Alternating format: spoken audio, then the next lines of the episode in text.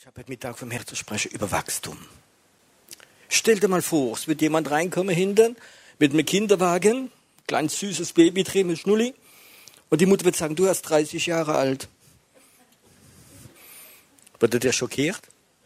30 Jahre alt, das kleine Ding, ja, ist nicht gewachsen. Würden alle schockiert sein. Aber manchmal habe ich den Eindruck, dass manche Christen dasselbe Problem haben. Und wir sind nicht schockiert. Und ich glaube, dass es wichtig ist, dass wir geistliches Wachstum haben, dass wir nicht in diesem Alter bleiben und uns bekehrt haben. Es ist fantastisch. Ich liebe Babys, geistliche und normale, aber ich liebe es auch, wenn sie wachsen. Und äh, ich möchte heute Mittag darüber reden, über Wachstum. Wenn ein Christ da ist, meist habe ich gehört, wenn er nicht wächst, immer so im Geist klein bleibt, dann ist immer der Pastor oder die Gemeinde schuld. Hm. Ich werde probieren, das Gegenteil zu demonstrieren heute. Ich glaube, dass für mich Wachstum hat etwas zu tun mit Ausgewogenheit. Äh, wenn Leute wachsen und sie sind nicht ausgewogen, dann stimmt etwas nicht. Ein Prediger hat mal gesagt, kannst du das vorstellen, vorne wird ein Mann stehen und da hätte ein Ohr wie achtmal größer ist als das andere. Kannst du dir das vorstellen? So riesige Schnitzel da. Und der andere ganz normales Ohr. Oder ein Mann wird da vorne stehen und hat eine Hand, die ist siebenmal größer als die andere.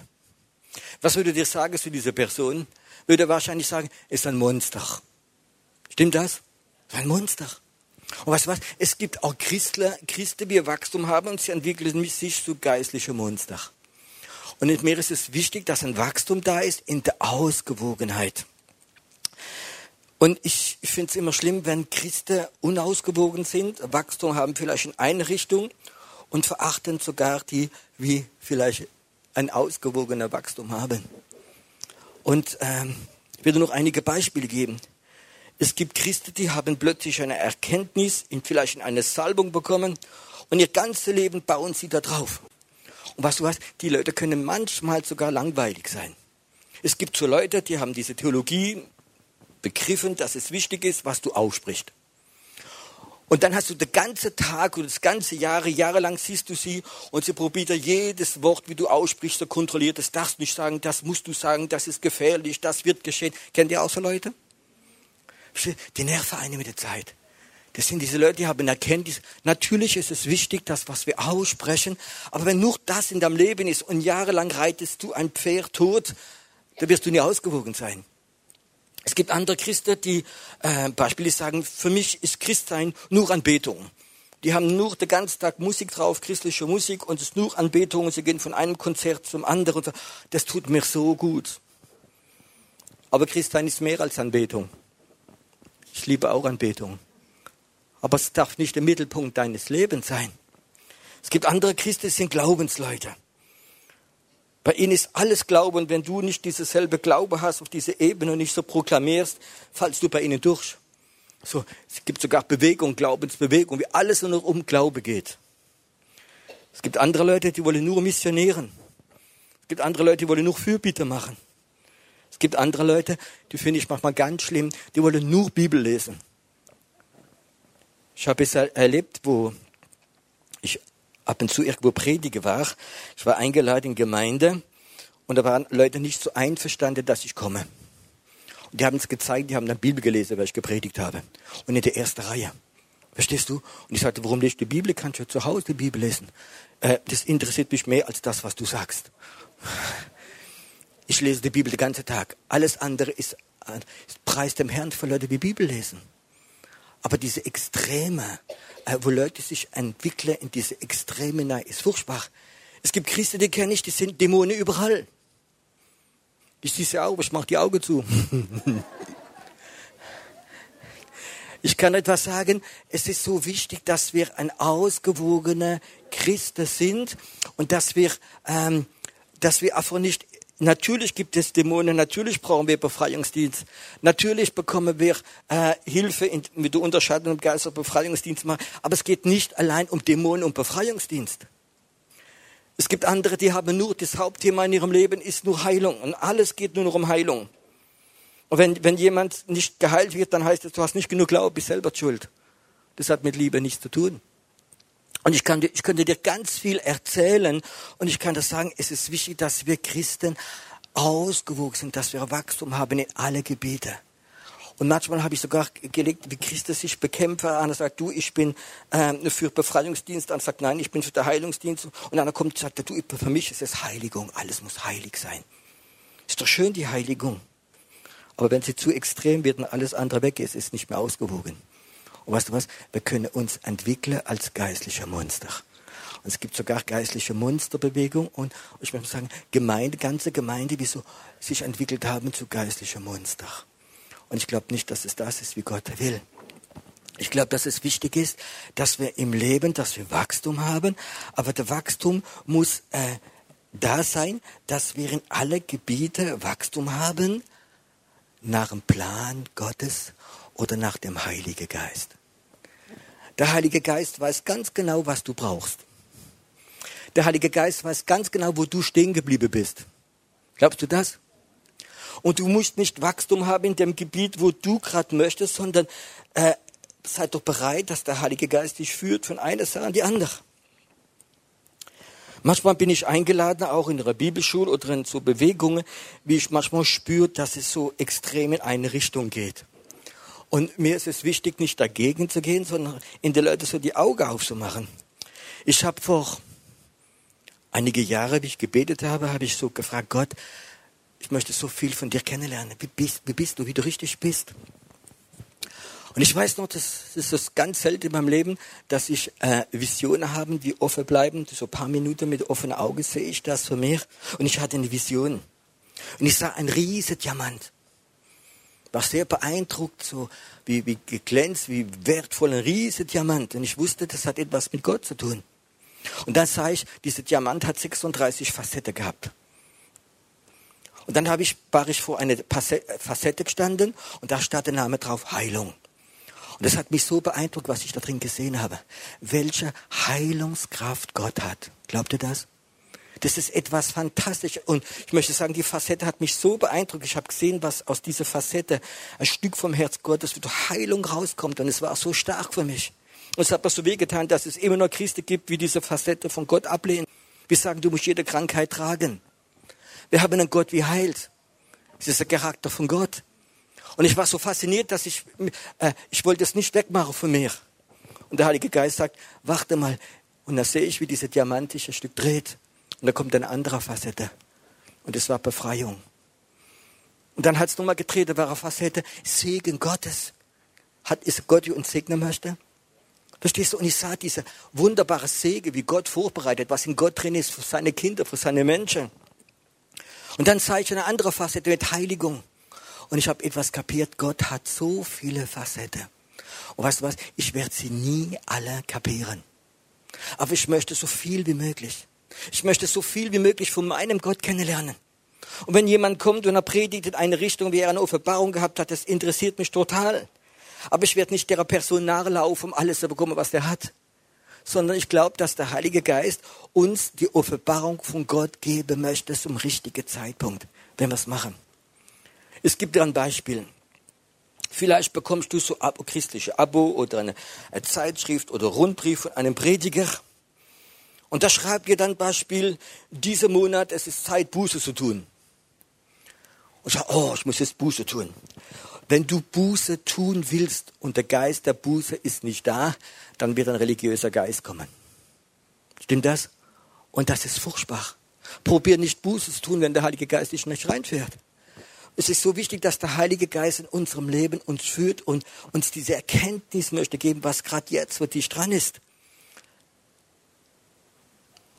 Und ich glaube, es ist so wichtig, dass wir den Heiligen Geist haben und er bringt uns in das Wachstum hinein. Die Bibel sagt, die Salbung lehrt uns. Stimmt das? Ich will noch ein Beispiel sagen, was für mich persönlich ganz wichtig ist. Manchmal kommen so junge Leute zu mir und sagen, ich möchte eine Bibelschule machen. In welche Bibelschule soll ich gehen? Welche ist die beste oder die billigste? In welche Bibelschule soll ich gehen? Ich bin froh, ich habe keine gemacht. Aber wenn ich jemand Rat gebe und sage, du brauchst eine Bibelschule, du möchtest jetzt drei Jahre Bibelschule, wisst ihr, was ich ihm sagen würde? Geh nicht in eine Bibelschule in drei Jahren dieselbe. sondern es gibt vielleicht in Deutschland, ich weiß es nicht, aber vielleicht gibt es in Deutschland 20, 30 sehr gute Bibelschule. Aber jeder hat meistens so eine andere Facette, ein anderes Ding. Und ich kann das sagen, wenn jemand von einer Bibelschule rauskommt und er predigt, könnte ich dann nach drei Minuten sagen, aus welcher Bibelschule er rauskommt. Es hat so Stallgeruch, versteht ihr? Und ich kann das sagen, wenn du sagst, ich will in eine Bibelschule gehen, möchtest ein Jahr oder zwei Jahre opfern, dann will ich das sagen, am besten äh, hol dir fünf, sechs, sieben Bibelschule, mach drei Monate und dann kommst du zurück, da bist du ausgewogen. Ich dachte, dass jemand Ja sagt oder Amen. Aber das ist okay. Müsst nicht meine Meinung haben, aber ich kann das sagen, es wäre wahrscheinlich ausgewogener, dass wenn du nur etwas hörst in eine Richtung drin, sondern äh, Gott hat so viele Facetten und er möchte so viele Facetten zeigen. Ich bin 30 Jahre gläubig, aber weißt du, in mir hat sich nichts verändert. Ich habe immer noch den Hunger, so viele neue Sachen von Gott kennenlernen. Und der Tag, wie ich keinen Hunger mehr habe, werde ich nicht mehr hier stehen diese Hunger nach Gott. Gott, du hast so viele Sachen. Ich bin 30 Jahre gläubig und sogar noch viel mehr verheiratet. Und wenn man mehr als so viele Jahre verheiratet ist, kann man immer noch einen Charakter, äh, von seinem Partner kennenlernen. Stimmt das? Wenn man nichts mehr beim anderen kennenlernt, dann kann man sich trennen. Da kann man sagen, ja, du kannst ja sterben, ich weiß alles von dir sinngemäß. So, was bedeutet das, wenn du in ich glaube, wenn du nichts mehr beim anderen lernen kannst, das bedeutet, du hast keine Herzensbeziehung mit ihm. Wenn du eine Herzensbeziehung mit jemand hast, da lernst du immer etwas Neues kennen.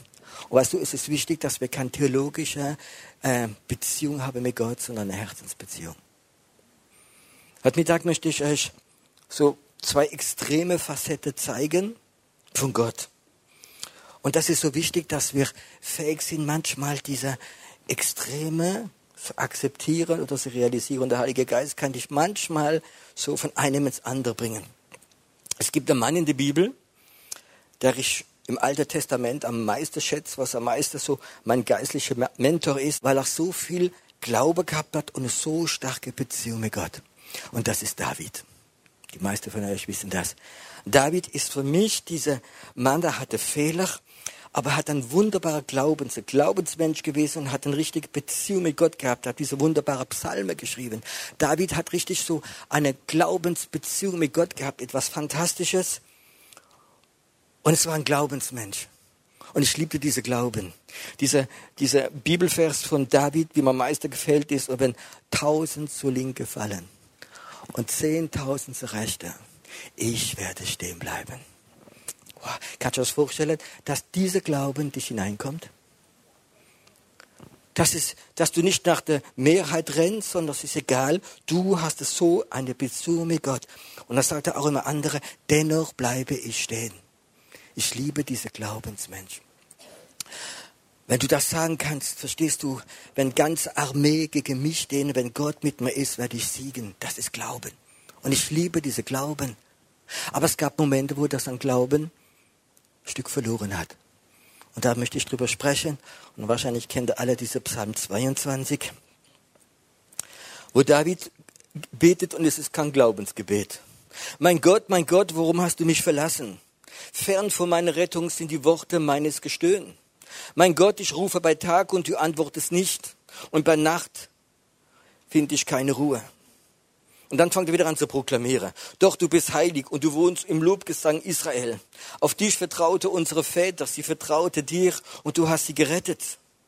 Sie haben zu dir geschrien um Hilfe und du hast sie gerettet. Sie haben dich, auf dich vertraut und sie würde nicht zu Schande. Er fängt an zu proklamieren. Und was passiert dann? Dann hört man den nächsten Satz. Aber ich bin ein Wurm, kein Mensch, ein Spott erläutet und verachtet vom Volk.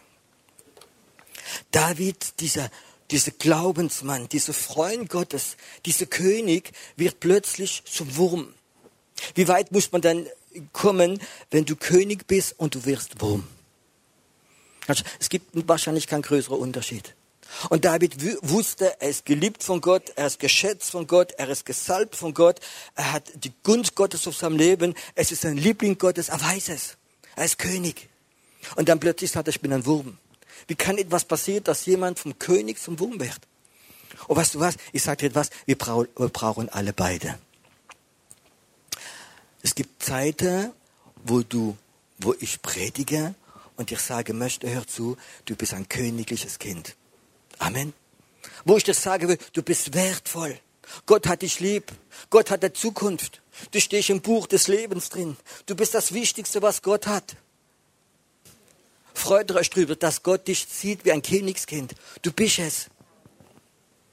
Aber es gibt Zeiten, wo Gott möchte, dass du vom König zu Wurm wirst. Es gibt Zeiten, wo Gott möchte, dass du das Königliche, wo dich manchmal schützt, ausziehst. Stell dir mal vor, es wird einen König geben in Heidelberg. Ein ganz reicher Mann. Und er hat die schönste Kleidung. Die schönste Schuhe, die schönste Strümpfe, die schönste Krone. Und das ist so schön, dass es sich nie auszieht. Stell dir mal vor, würde man es merken, wenn er hier reinkommt? Mhm. Mit der Entlüftung an? Ja. Weißt du, der wird stinken. Sogar ein König muss sich ausziehen, wenn er in die Dusche geht. Ich kann mir nicht vorstellen, dass er sich duscht mit den Kleidern. Sogar der König, wie die schönste Kleider hat, er muss sich ausziehen, um sich zu duschen. Und da ist der König da.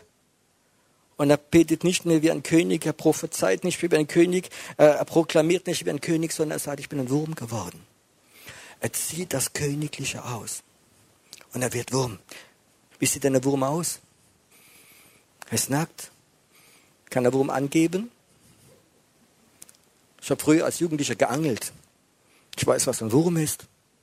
Ich habe noch nie einen Wurm gesehen, der gesagt hat, guck mich an, wie schön ich bin. Möchtest du mich essen? Möchtest du mir einen Kuss geben? Ne? Habe ich noch nie gehört. Wie fühlt sich ein Wurm? Nackt. Es ist furchtbar, sich fühle über einen Wurm. Und trotzdem lass es Gott zu. David ist König. Es geht ihm so schlecht, dass er sagt, Gott, ich bin ein Wurm. Ich bin verlassen von dir. Ich habe fast keinen Glaube mehr. Wenn du die Bibel weiterliest, im Psalm 22 geht es so weit, dass er dämonische Mächte sieht. Er dreht durch, denkt mir, und er sieht diese dämonische Mächte. Und plötzlich in einem Augenblick hat er eine Vision. Und er sieht Jesus am Kreuz. Und David wird vom König zum Wurm und er wird Prophet. Er sieht Jesus am Kreuz, seine Hände sind durchbohrt, seine Füße sind durchbohrt. Er sieht, wie sein Gewand durch Los verteilt wird. Er hat diese Vision von Jesus und er weiß, das erste Mal ist es der Messias. wisst ihr, was er dann macht? Dann schreibt er ein wunderbarer Psalm, der Psalm 23. Der Herr ist mein Hirte, mir wird nichts mangeln. König, Wurm, Prophet, ja, und dann schreibt er diese wunderbare Psalm 23 und ermutigt die ganze Welt damit. Wahrscheinlich dich auch mit diesem Psalm. Und das siehst du, wie David so plötzlich so hoch, runter, hoch, runter geht. Er geht durch ein Wachstum. Und ich kann das sagen, ähm, wenn ein Christ immer königlich möchte sein, er möchte immer Wertgefühle bekommen. Er möchte immer siegreich sein. Ein, ein, ein Christ möchte immer von Sieg zu Sieg gehen. Es gibt Predigte, die sagen, wenn du Christ bist, dann kommst du von Sieg zu Sieg. Und ich kann das sagen, sie lüge. Wenn du von Sieg zu Sieg gehst, dann bist du ein Babychrist. Und wenn jemand sich bekehrt, bekommt er öfters wunderbare Siege und ich auch und ich freue mich, das ist toll. Aber danach kommt eine andere Zeit wo du manchmal dieses Königliche verlierst. Und wo Gott es zulässt, dass du nackt vor ihm stehst. Nackt sein bedeutet Gott, ich habe nichts, was ich verbergen kann, ich habe nichts, was ich dir geben kann. Gott, es tut mir leid, ich habe nichts, was ich dir anbieten kann. Ich stehe nackt vor dir, du kennst mich, ich bin ein Sünder, ich bin ein schwacher Mensch, ich bin ein Versager. Aber ich weiß etwas, du hast mich trotzdem lieb.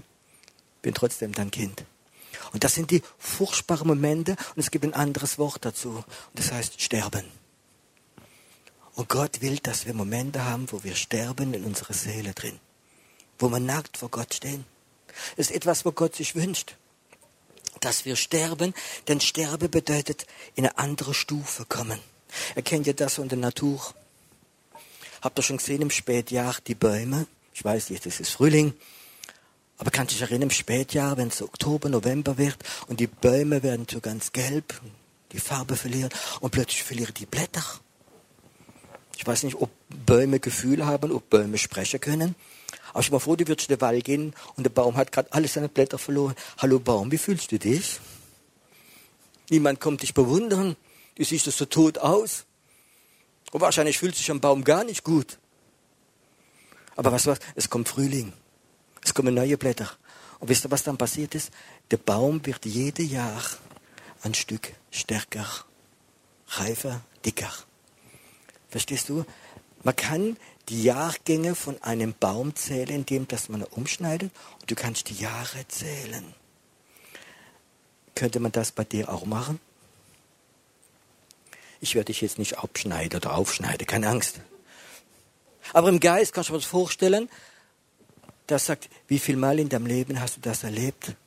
Dass du bei Gott warst, du hast Buße getan, du warst ganz nackt, du hast dich nackt gemacht, gesagt, Gott, ich habe nichts zu geben, es tut mir leid. Ich rede nicht von Menschen, die das ganze Jahr depressiv sind, sondern ich rede von Leuten, die wissen, sie sind Könige und Königin Gottes. Von Menschen, die wissen, mit Jesus sind wir Sieger, mit Glaubensmenschen. Und dann kommt diese Zeit, wo du vor Gott stehst, sagst, Gott, es tut mir leid, ich habe nichts, gar nichts zu geben. Wie viel Mal hast du das in deinem Leben richtig erlebt, wo der Heilige Geist dich reingeführt hat? Mit dir alles gestorben ist, deine Hoffnung, deine Meinung, dein Stolz, alles. Weißt du was? Jedes Mal, wie du das überlebst, hast du ein Jahr mehr. Und dann Stamm. Weißt du, wenn eine Eiche 40 Jahre alt ist, sieht sie anders aus, eine Eiche, wie vielleicht zwei Jahre ist. Und weißt du was? Dieses Sterben ist etwas, was Wachstum bringt. Aber wenn du dann das erlebt hast, dieses Sterben, weißt du, was so schön ist, dann ist David vor diesem Kreuz und er sieht, das ist der Messias, der hat ihm alles vergeben. Dann das Erste, was er sagt, ich werde in meine Brüder in der Gemeinde kundtun, wie gut du bist. Ich werde Leute ermutigen. Er ist stärker geworden nach diesem Wurmsein. Und ich glaube, es ist so wichtig, so wissen, es gibt ein Prinzip, das wird nie weggehen in die Bibel. Das ist die Saat und Erde sterben und leben. Und das müssen wir akzeptieren. Ich glaube, dass manchmal äh, geistliche Leiter, Pastor oder Seelsorger einen Fehler machen. Sie lassen es nicht zu, dass die Leute sterben. Wenn du verantwortlich bist von einem Mensch, wie sich frisch bekehrt hat, und vielleicht nach zwei, drei Monaten ist es so Rückfall und so tiefes Loch, hol ihn nicht sofort raus. Guck mal, ob er selbst rauskommt. Ich war beim Militär und ich war in einer speziellen ähm, ja, Abteilung, ich war Fallschirmspringer und dann habe ich einige so Sachen mitgemacht, so Kommando aus äh, und dann hat man schreckliche Sachen gemacht. Da haben sie sich in ein Loch geschmissen, zwei Meter tief und der Feldwebel gesagt, du, wenn du Hunger hast, um zwölf Uhr geht's essen. Verstehst du? Dann haben manche, ich habe gesehen, wie Leute geschrien haben, wie Kinder und fast Nerven gekriegt. Es ist okay, wenn du ausgeschrien hast, dann ist okay. Aber sie sind alle rausgekommen. Und sie wurden stark. Manchmal holen wir die Leute zu schnell raus. Oh, du armer, der böse Feind, komm, ich bitte dich wieder frei. Manchmal ist es Zeit, dass Menschen lernen, wie ein Wurm zu werden, zu sterben. Zu sagen, Gott, ich bin, ich, ich glaube, dass ich gerufen bin, König und Prinzessin zu sein, dass ich wertvoll bin. Aber zur Zeit bin ich total ein Wurm. Ich bin total am Boden. Ich bin ein Versager, eine Versagerin. Und Gott lässt es zu. Und es ist gut. Es ist gut, weil nach dem kommt der Wachstum, wenn du wieder aufstehst. Bleib nie liegen. Ich kann das sagen in meinem Leben, ich habe öfter so Sachen erlebt und ich habe sie meistens dann niemand erzählt. So nackt vor Gott stehen im Loch zu sein. Ich erzählte eine Geschichte. Vor einige Jahre komme ich nach Hause, war gerade einen Gottesdienst gehabt am Abend, ich komme nach Hause und der Heilige Geist spricht ganz deutlich zu mir, sagt Piero, ich will, dass du jetzt fastest. Es war so klar, ich ging ins Bett und habe gewusst, okay, ich werde fasten. Ein Tag, zwei Tage, solange bis Gott es sagt. Und ich sagte etwas, ich faste nicht gern. Ich bin Franzose. Das ist vielleicht etwas wie für Deutsche mehr ist, ich weiß es nicht. Aber ich faste gar nicht gern. Und ich komme nach Hause und habe ganz klar dieses Wort.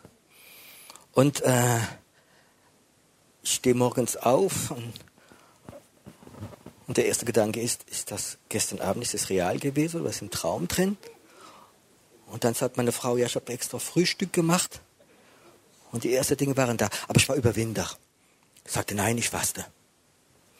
Dann habe ich gefastet. Mittagessen weggelassen. Kommen immer die Gedanken, war das alles von Gott? Hast du richtig gehört? Es gibt doch keinen Grund und, und alles Mögliche. Und ich fühlte mich dieser Tag gar nicht gut. Richtig, ganz, ganz schlecht. Und mittags um vier kam eine Frau von der Gemeinde und sagte, ah, oh, Piero, ich habe Überraschung für dich und bringt eine riesige Schwarzwälder Tochter. Richtig so.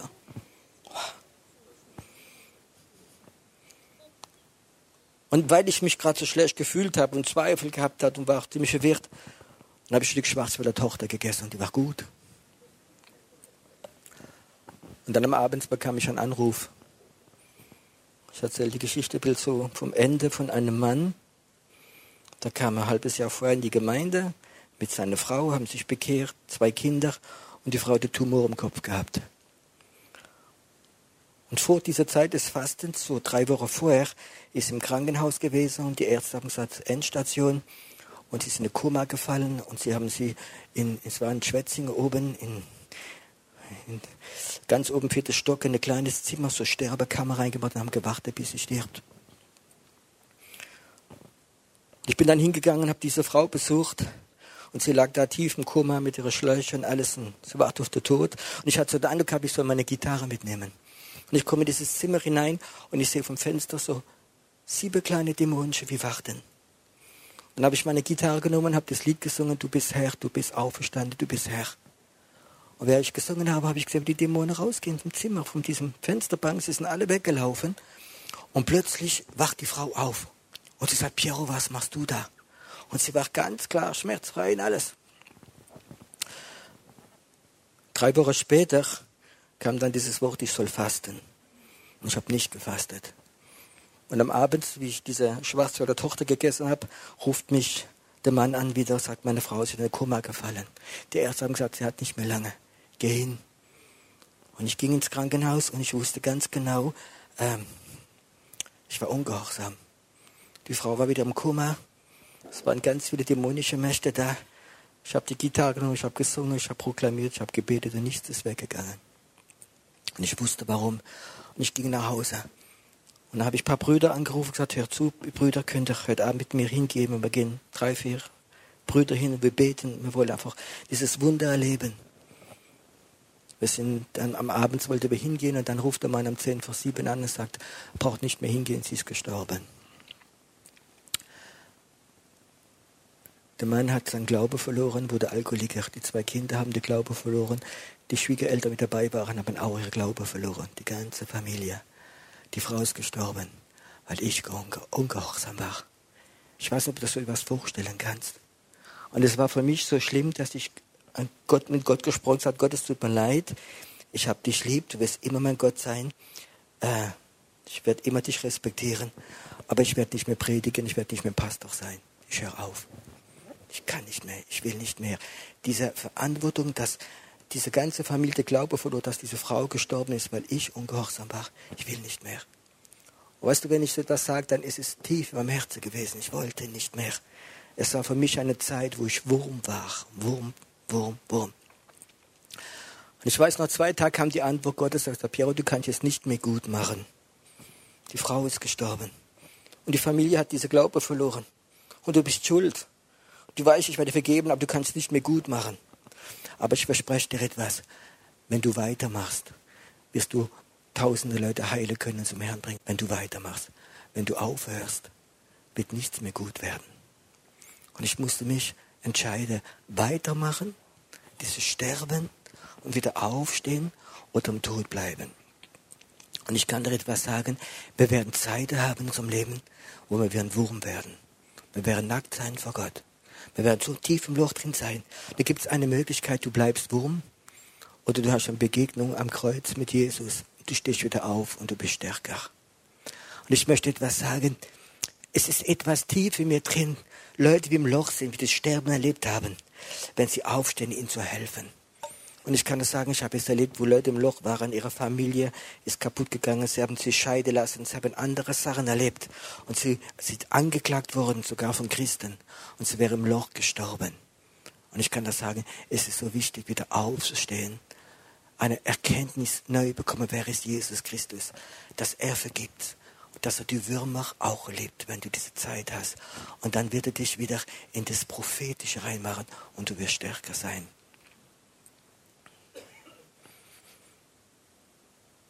Christen dürfen proklamieren. Christen dürfen lachen. Christen dürfen Freude haben. Aber Christen dürfen auch weinen. Christen dürfen auch vor Gott sein und das Herz ausschütten und sagen, Gott, wir jammern.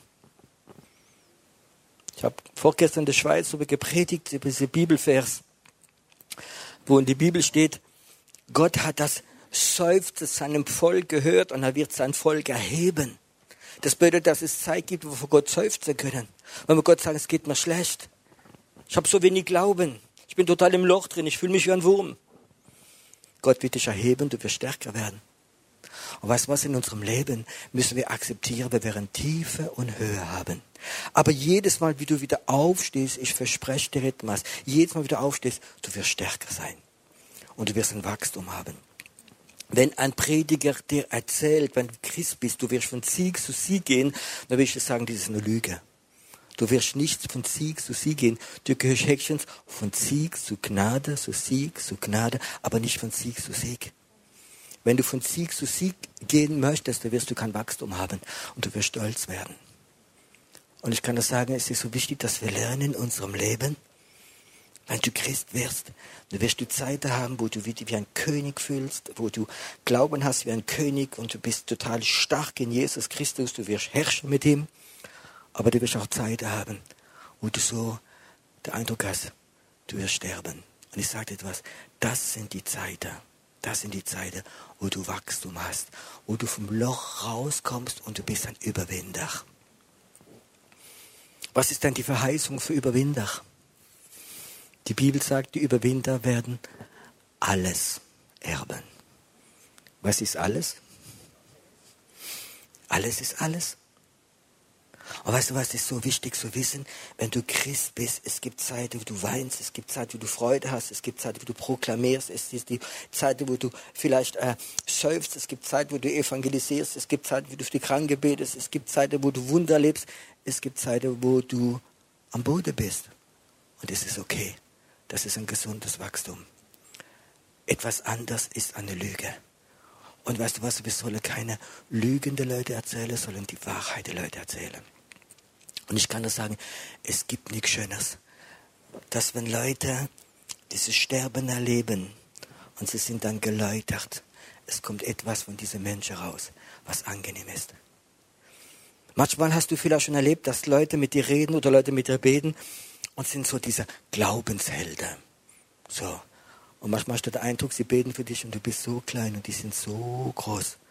Aber es kommt etwas rüber, wie vielleicht unangenehm ist kann man vielleicht sogar als Stolz bezeichnen. Da gibt es vielleicht andere Leute, die kommen zu dir und du merkst, sie haben Glauben, sie haben Autorität. Aber es kommt etwas von ihrem Herzen raus. Das heißt so eine liebesvolle Demut. Und ich kann das sagen, das ist das, was die Welt sucht. Ein demütiges Herz, wie Glauben hat. Amen.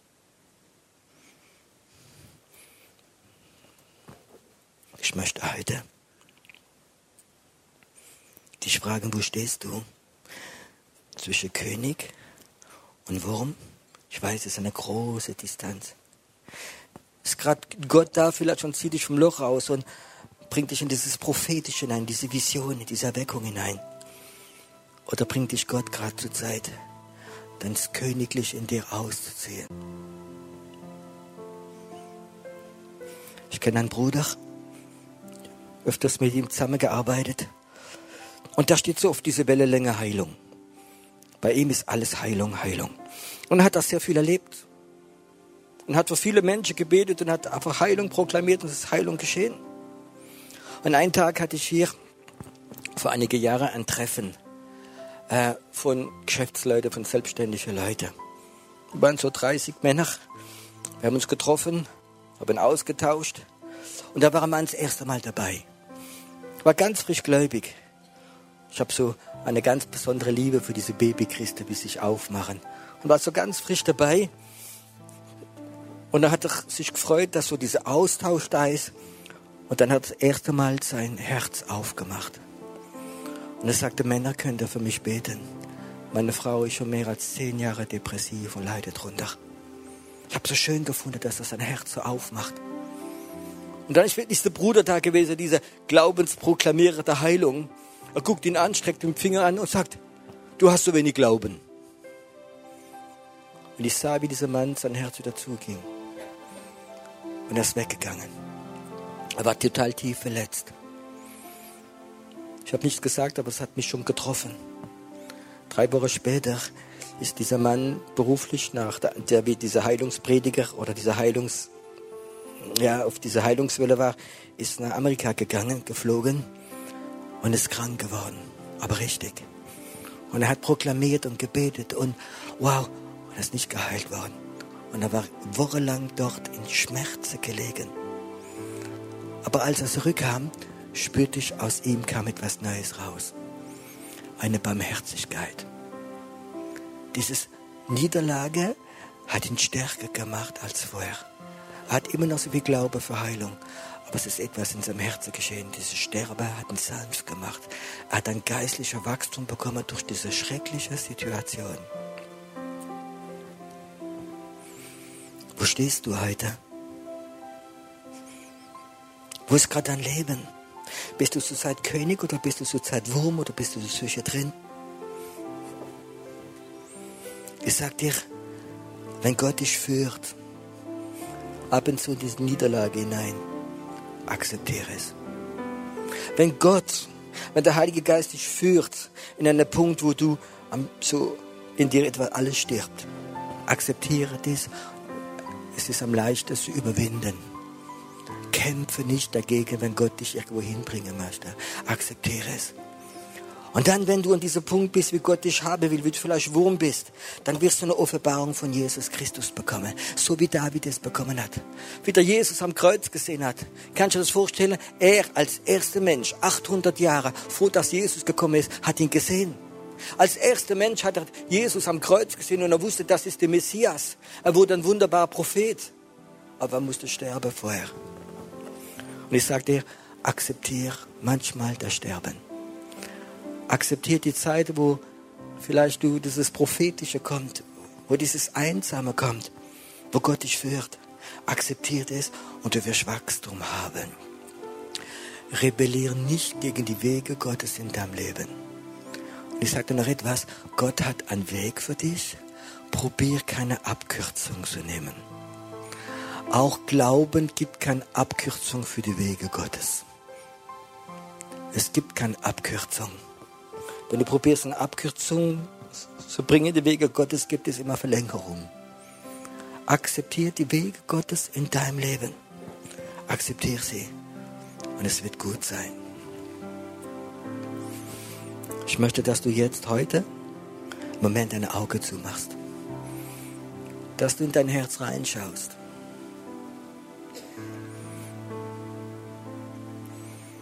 Bist du vielleicht heute da und du hast in letzter Zeit rebelliert gegen Gott, gegen die Situation,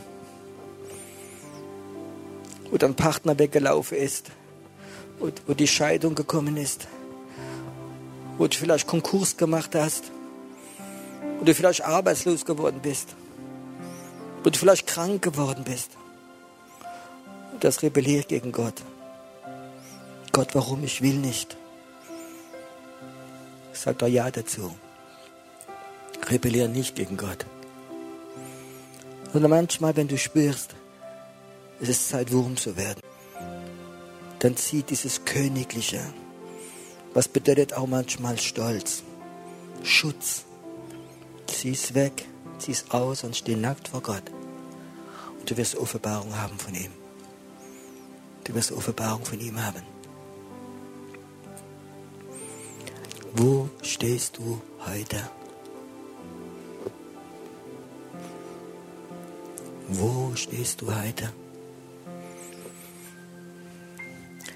Hast du gerade dieses Kriegsbeil in der Hand gegen Gott? gegen Christen, gegen Gemeinde. Beerdige es. Ich bin lieber Wurm vor Gott und vor Menschen als Herrscher in dieser Welt. Siegreich und Herrscher.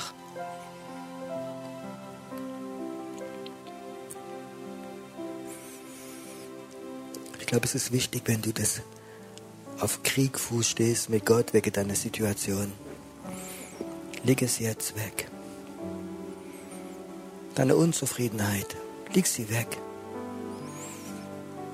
Diese Krone, was an manchmal ein Bild ist für unsere Ego, für unser Stolz, leg es weg. Deine Waffe, wo du so gern gekämpft hast, leg sie nieder. Wenn Gott es will, gibt er sie wieder ganz neu und viel größer und viel stärker. Leg es nieder und sei bereit, ein Wurm zu sein vor Gott. Ein Wurm. Ein Wurm für Gott.